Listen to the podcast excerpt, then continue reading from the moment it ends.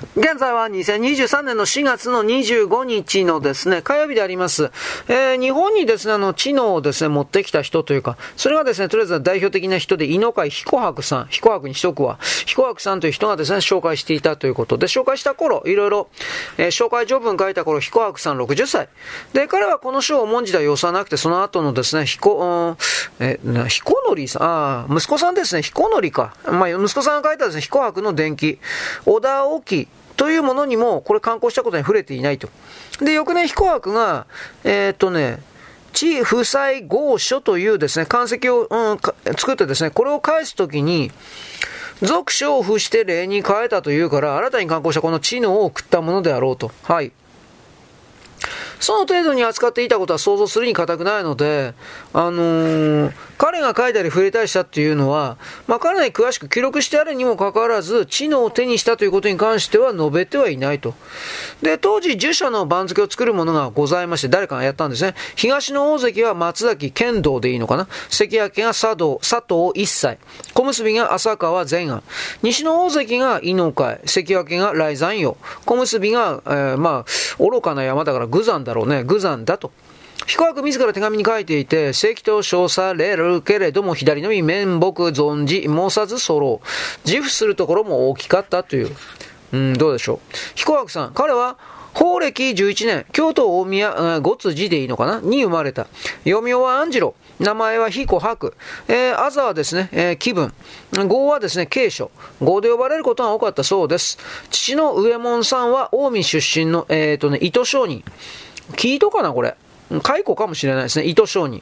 養子であったので、今日に出て商家を、商家を起こしたんですが、彦枠は学業を好んで家業を継がなかった。23歳で、岩垣龍慶の、あ、龍国、龍国の門に入って、儒学に専念して、31歳で西陣に、えー、っとね、まあ、自宅に塾を開いた、家塾を開いた。その後、丹波の、うんとね、出石家でいいのかな。出石家だろうね。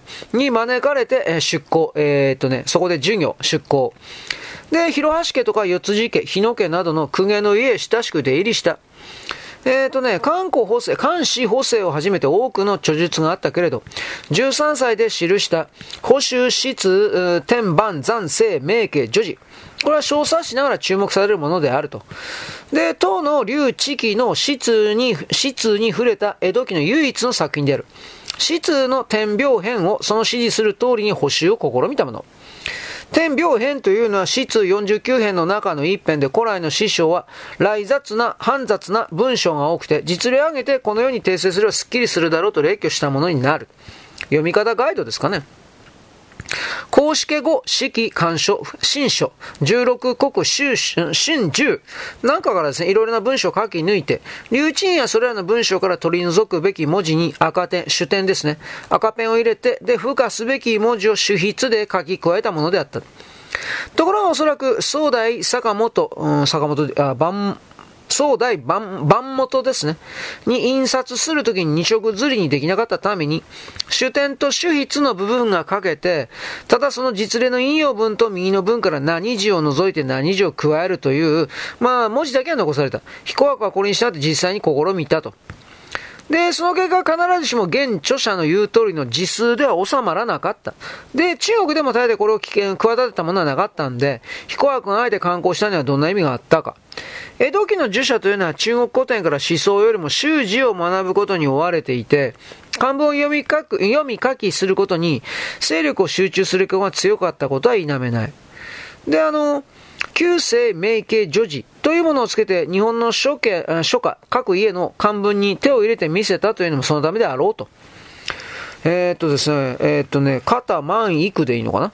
友人のですね、岡田南外さんがこの倉庫を見て、水戸の大日本史は文章があまり良い出来ではないからこれを観光して水戸へ送ったらよいと。彼女で指揮権のある者が見れば大日本史の文章構成を頼んでくるだろうと、えー、努めて観光した。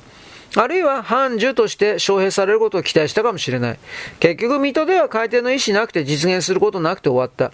彦博は豊岡藩や、えー、津藩にも招かれて出向、授業したが、生涯京都の民間学者として過ごした。大塩平八郎がある時、先生は外面は僕突に見えて内面は実に、えっ、ー、とね、瓶だ、俊瓶の瓶だと評したのは大変気に入ったらしくて、よく人を見ていると言ったという。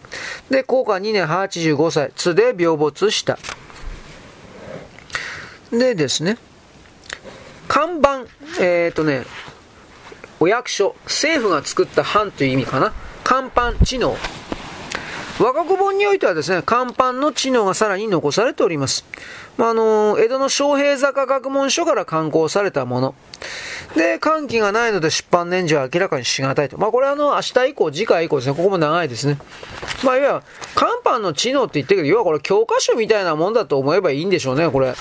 あのー、昌平坂学問所というふうなこと書いてあるからね。当時の若者たちはこんな知能を学んだということなんですかね、やはり。ちょんまげの時代にはなるんでしょうけれども。はい。そんなわけです。よろしく。ごきげんよう。